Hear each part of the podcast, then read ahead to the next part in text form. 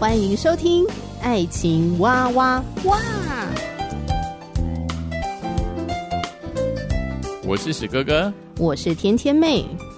各种情感话题，挖掘深度与广度，挖出感动与温度，为其中的美好惊叹不已。哎，是惊叹还是惊悚啊？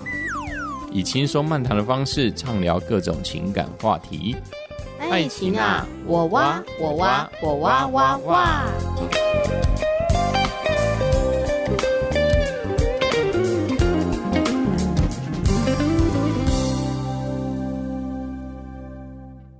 我是天天妹。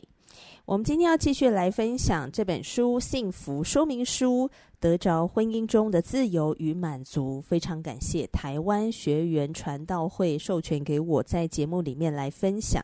再次的强调，呃，我在节目中的分享呢，不是叶佩。纯属我自己读了很有帮助，也希望在节目里面推荐给大家。所以如果你听了觉得诶很不错，也想更多了解这本书，你可以看到你的收听页面下的文字介绍区域，就会看到这本书的网址连接，点进去可以认识更多。那如果你要购买的话，也可以直接透过这个网址来订购。因为不是业配，所以你购买这本书呢，天天妹不会加薪。我没有什么好处，但是我相信你会获得蛮多的好处。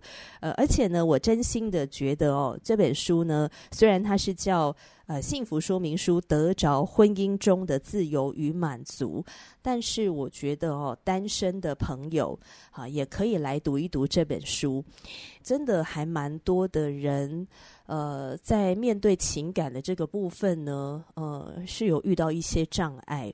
而且这个障碍呢，是说不出来到底问题出在哪里。呃，为什么我不知道怎么进入亲密关系，或者我不知道要怎么样经营一个比较是有界限的健康的亲密关系？究竟问题出在哪里？那或者是说呢，呃，看着自己爸妈的婚姻，为什么他们好像从年轻吵到老，到现在还在吵吵吵？他们之间的难以解决的、很纠结的问题，到底根源是什么？好，所以这本书也可以让我们去了解一下爸妈的婚姻到底发生了什么事，然后也来了解一下自己的原生家庭。呃，如果你是一个渴望进入感情的人，哦，那更要来读一读这本书了，因为它可以帮助你比较好的预备自己。我觉得在教会里面呢，我们常都说，在谈恋爱之前呢，先预备自己。那我就问他们说，哦，那你们觉得的预备是怎样的预备？好，那我大部分听到的回答呢，就是要先好好跟耶稣谈恋爱。对啦，这个回答我我我真的觉得也是很正确的哈。要跟耶稣好好谈恋爱，跟耶稣好好谈恋爱，可能就可以帮助自己去面对一些生命问题啊等等的哈。但是然后就没有了哈，就句点了。好像跟耶稣好好谈恋爱之后，好，我的另外一半就会从天而降，这样真的有点太偶像剧了，太梦幻了。当然，我不否认有些人的伴侣来的真的是。啊、非常神奇的哈，非常玄妙的，但是呢，那个不是普遍性的，好吗？所以我觉得我们千万不要抱持着说，我就好好认识耶稣，好好爱耶稣，好好在教会服侍，那反正另外一半耶稣就会帮我预备好，就这样。我觉得这个心态要很小心，而且这个心态可能会害得我们一直找不到对象。跟耶稣好好谈恋爱，这个听起来实在太大了哈。什么叫做好好预备自己？不只是在认识自己的生命问题，还有认识自己的性格，还有认识男女的差异。好，男生跟女生是非常不一样的。好，认识两性的差异，还有认识沟通的技巧。呃，有哪些错误的沟通方式可能会导致问题？好，还有我要怎么预备好一个心态，就是哦，我要进入亲密关系了。这个心态是要怎么预备？还有呢，我们有没有厘清自己的金钱观？你的理财是怎么理的？然后你要怎么样去寻找合适你的配偶？什么样的人是适合你的？呃，这些其实都是我们所谓预备自己哈，婚前预备自己要做的事情，其实很多。那我觉得呢，幸福说明书也可以帮助我们在婚前好来预备自己。所以推荐这本书给大家，希望大家可以好好的使用这些很棒的属灵的资源，大家一起在亲密关系的里面来得到自由跟满足。好，时间真的非常快哦，我们这本书已经进入到最后一章了，第十二章，在婚姻中得自由的步骤，它总共呢有七大步骤。因为时间的关系呢，一期可能没有办法把所有的步骤都分享完，那就看时间哈、啊，看讲到哪里哈、啊，就先分享到哪里，然后再接续下一集呢，我再继续分享。好，在这本书里面哦，作者他有特别的说明，当我们要使用婚姻中得自由的七个步骤之前，我们先预备好自己的心态，要相信。婚姻中的冲突能够在基督里面，透过真诚的悔改以及信靠基督的信心来得到解决。因为主耶稣基督是奇妙测试，而且圣灵会引导我们进入一切的真理，真理会释放我们得以自由。在实行这七个步骤之前，双方都必须同意要负起个人的责任，而且不得攻击对方的品格跟家人。让圣灵来引导我们跟配偶，向我们来显明有罪的地方，好需要悔改的地方。而不要尝试的去做呃配偶的那个圣灵或者说上帝的那个角色，我来指出你的错误来，然后我来纠正你啊、那是上帝的工作。当然，我们要学习在爱中说诚实话，然后行在光明里面。它的重点是为自己的态度跟行为负起责任，否则这七个步骤在实行的过程里面，你就会觉得非常的卡关。那所以，如果呃你们觉得自己是算是蛮成熟的基督徒，而且呢，呃你们也很愿意就是彼此的信任，然后互相的尊重，然后个人负起这个责任来。所谓负起责任，就是为自己错误负起责任，那就比较能够独立的完成这七个步骤。那如果你们觉得啊，现在的关系真的是陷入僵局了，想要实施这个七步骤，也不知道该怎么样开始，那就会很建议你们找呃一位你们双方都可以信任的人，好来协助你们，就是三方的谈话。好，这个呃这个第三方可以帮助你们呃在对话上面可以对焦。这样子，你们才不会在沟通的时候呢，诶，就模糊焦点，然后就不知道跑去哪里了，然后就开始吵一些陈年旧账了。之后这个沟通又不了了之了。好，所以如果双方呢都很愿意为这个婚姻来做努力，很期待我们彼此在婚姻里面可以真的得到自由的话呢，好，预备好心。呃，书里面呢，作者啊有提供给听众朋友一段尾声祷告的啊话语，我们就按着这个祷告文呢来做祷告。好，祷告完之后要开始七大步骤了嘛？好，先有一个预备暖身。好，有两个问题哦，先花点时间啊，留心回答一下哈。这是暖身问题。好，第一个就是，请写下你最欣赏配偶的五项品格特质是什么？第二个，请写下你真心感谢配偶所做的五件事。啊，这两个问题呢是暖身题，暖身题，暖身题写完之后呢，就跟你的配偶彼此分享一下。通常在这个暖身阶段呢，氛围应该会蛮好的，而且双方听了会蛮开心，因为这是赞美欣赏的话嘛。好，这个是爱的存款，因为等一下要提款了，所以你赶快先把那个款项存好存满，等一下要提款。所以深呼吸，吐气，嗯，啊，要有个心理预备。接下来的谈话重点都不是彼此攻击，重点是我们要在基督里面得着自由。好，所以暖身完之后呢，就是动手术的开始。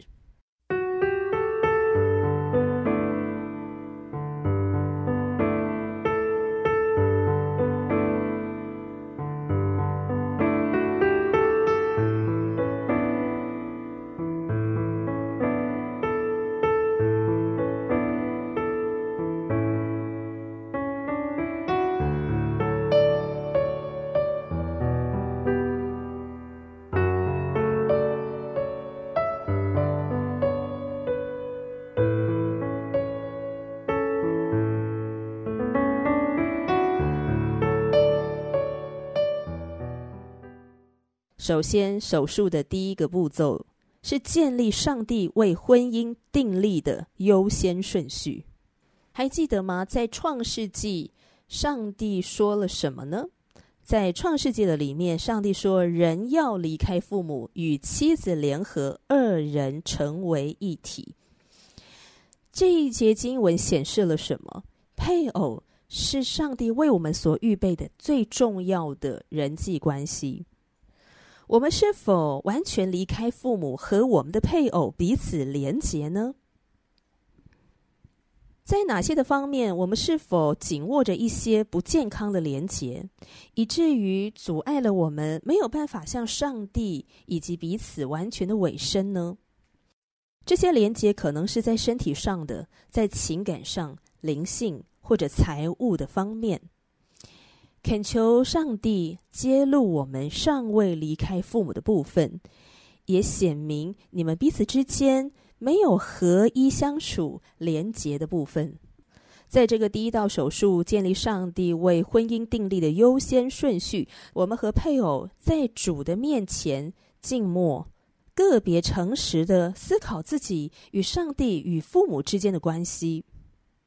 我们不用去思考说，哦，配偶跟他爸妈的关系是怎么样，因为这个是留给上帝来做评断的。为了让配偶为他和父母的关系负起责任，好，这个时候安静的时刻哦，要思考什么样的问题呢？第一个问题，亲人的赞同是否比上帝的赞同更重要呢？第二个问题，我是否仍然努力的要达成亲人对我的期待呢？第三个问题。我与上帝之间的关系是否是我生命中最重要的关系？第四个问题，我和配偶之间的关系是否居于生命中次要的地位？也就是说，可能是爸爸或妈妈是第一，然后你的太太可能是第二，甚至有可能是父母第一，然后第二是工作，然后第三才是配偶。好，总而言之呢，你和配偶之间的这个关系是否是位居于你生命中次要的地位？第五个问题，我是否愿意断绝任何会威胁我与上帝和配偶的其他人际关系，甚至那意味着要脱离我的原生家庭？这边我们必须了解哦，我们在思考这五个问题的时候。要先了解，离开父母不是意味着我们不再尊荣他们，或者是撇弃他们。如果一个人他打从心里不尊荣父母亲，这也不会是一个健康的状态，也不能够引导这个人通向自由。譬如有一些人在结婚的这个事情上面，呃，违背父母的心意，跟父母产生了剧烈的冲突，然后之后决裂。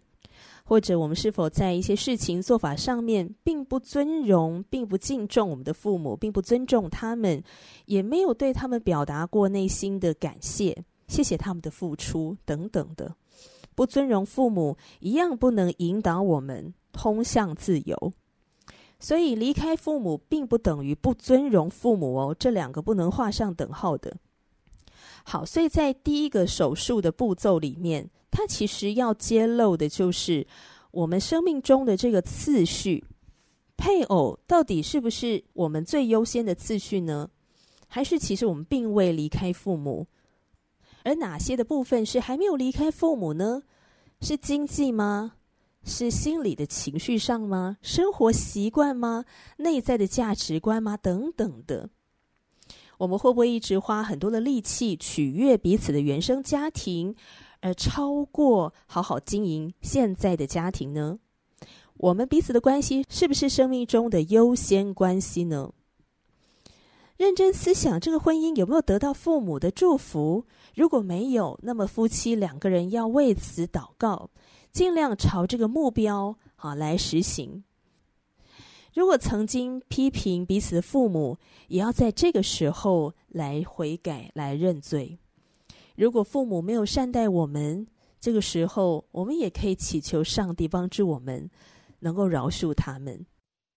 切记，当我们在这个手术的第一个步骤时，我们不要成为那个彼此的上帝，说你看你就是没有饶恕父母，开始在那边彼此定罪哦，就是拿圣经的真理好来压制对方，好来教训对方，千万不要在手术的部分，我们要祈求圣灵来引导我们。上帝是温柔的。上帝会让我们预备好心去面对这些可能我们过去没有好好去面对的生命问题。这个过程里面会很不舒服，也会很难受。我们需要更多的耐心和爱心来彼此等待，以便我们成全彼此。好，那么接下来手术的第二个步骤呢，是打破罪的循环。我们花点时间和配偶来分享一下这个问题。呃，你们彼此欣赏配偶家庭的哪些习惯和传统呢？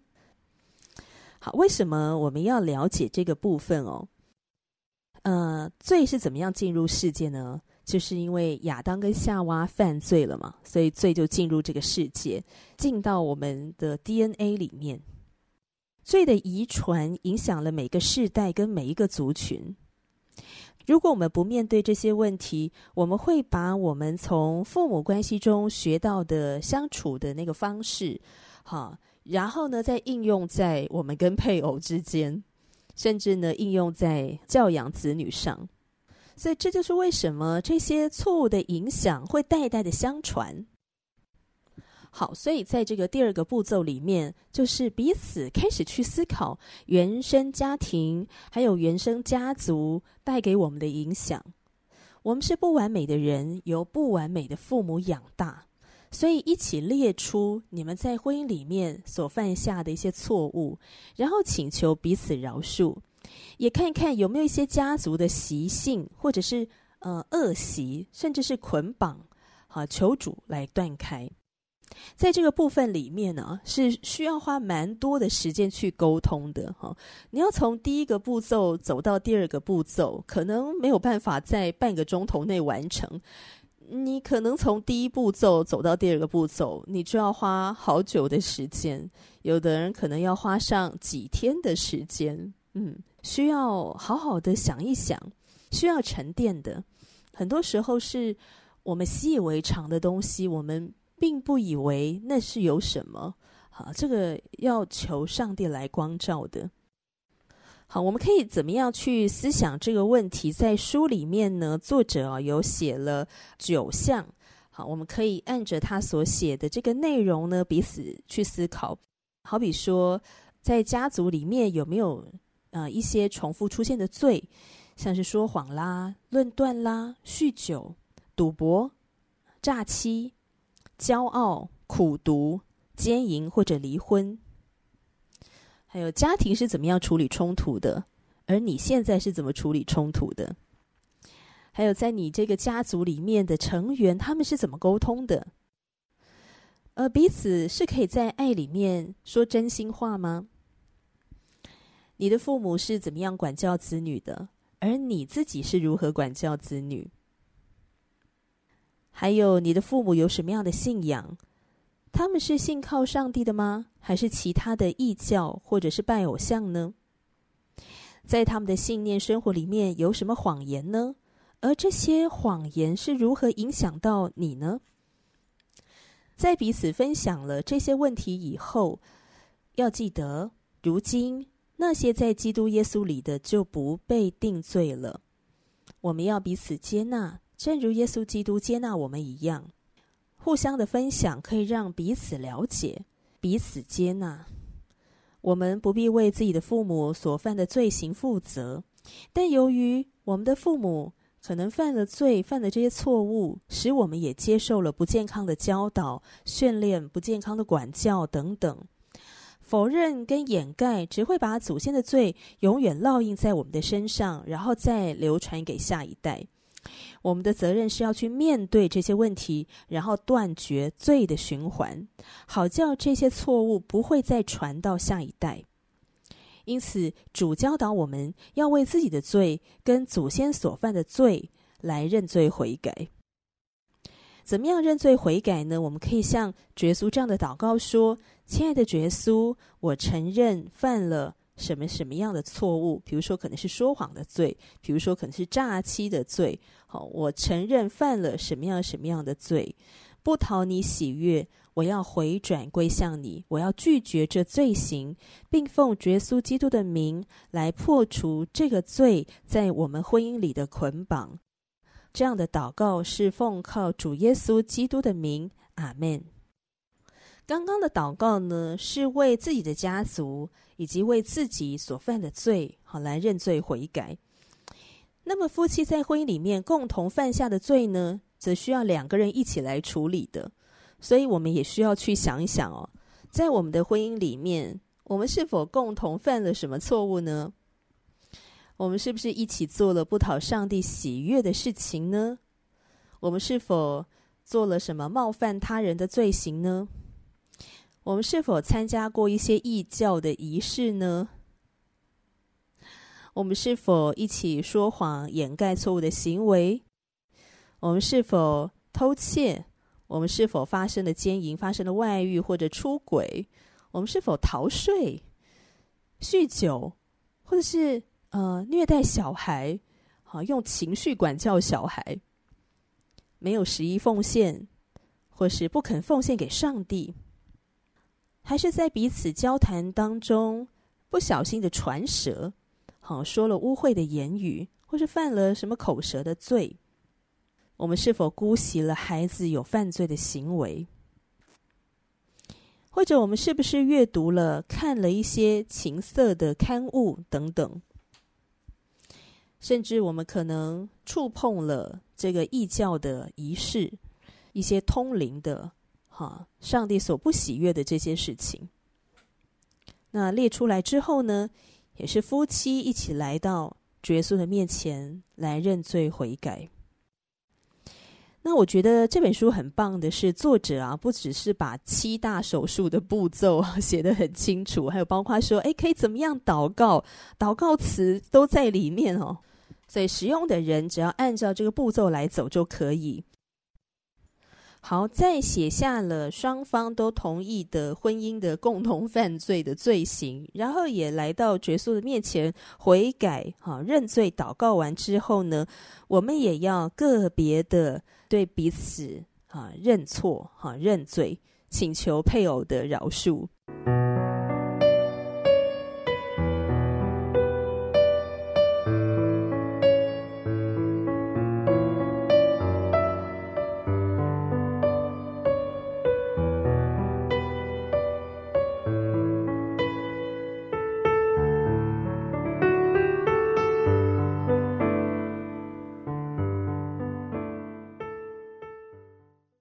接下来就可以进入手术的第三个步骤，在权利和义务之间取得平衡。我们要为自己的品格跟彼此的需求负起责任。圣经的真理教导我们要彼此顺服、彼此相爱、彼此接纳、彼此尊重。所以我们在祷告当中祈求耶稣来揭露我们任何自我中心的生活态度，为着坚持要拥有自己的权利，然后不肯负担起爱和彼此接纳的责任，一起来认罪悔改。我们在主前求主来揭露我们所亏欠的地方。我们是否按着我们该有的态度来爱配偶呢？我们是否按着该有的态度接纳配偶呢？我们是否按该有的态度来尊重配偶呢？我们是否按该有的态度顺服配偶呢？我们是否按着该有的态度感激配偶呢？我们不要忽略曾经有过的任何排斥对方、不尊重对方，或者是呃缺乏感激的哈这些的错误的态度。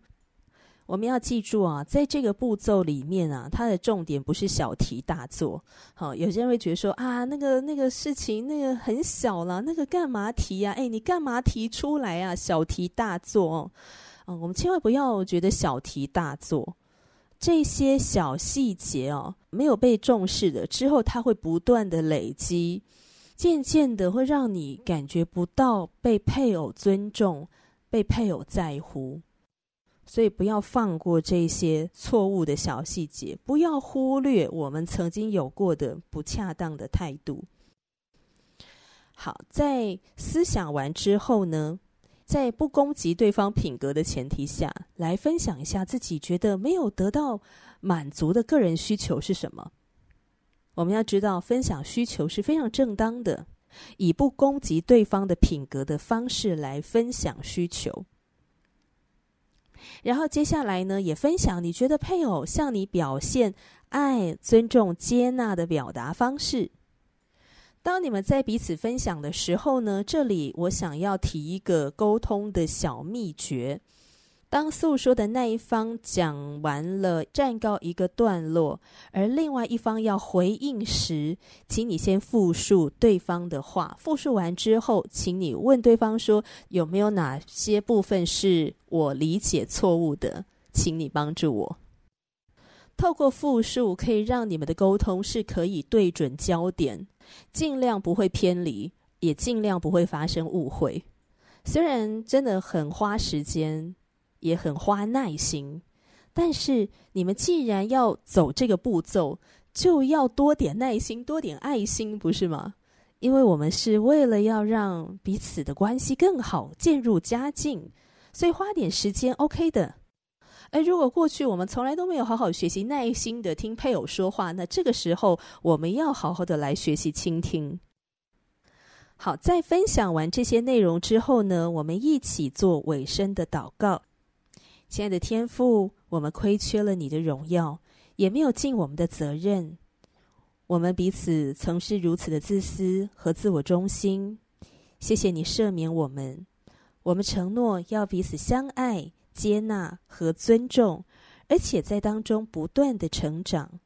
我们将以敬畏耶稣基督的心，满足彼此的需要，祈求你恢复我们双方起初的爱。奉耶稣的名祷告，阿门。好，手术进行到这里，今天先聊了这三个步骤啊。哎，要走这些步骤真不容易耶，真不简单哦，而且很花时间。所以如果要做这个步骤的话，哈，这个手术，呃，请你跟配偶一定要空下时间出来。那当然，听到这边呢，可能也有一些听众朋友想说：“天哪，这个步骤好累哟，真是有点麻烦哦。”对，没办法，这个当婚姻的问题持续的累积的时候，你想那个冰山嘛，好，露出水面上的就是冰山一角，但是水面下那个冰山已经结成一大块了，你要去处理那一大块，是不是真的就很花时间、很花精神、很花体力？预防真的胜于治疗。那我也觉得啊，刚刚分享的这三个步骤呢，也不用等到婚姻关系好像陷入到了某个僵局哈，再来使用。呃，我其实我觉得啊在。呃，结婚初期就可以使用了哈，在你们还浓情蜜意的时候，还在这个新婚的甜蜜当中的时候呢，诶，其实就好好的来思想这三个步骤里面的这些问题，好，彼此的讨论，彼此分享，然后一起来到上帝面前来祷告，我觉得这是更好的。好，如果你有任何想法，欢迎你留言给天天妹，祝福大家幸福快乐，下集继续聊，拜拜。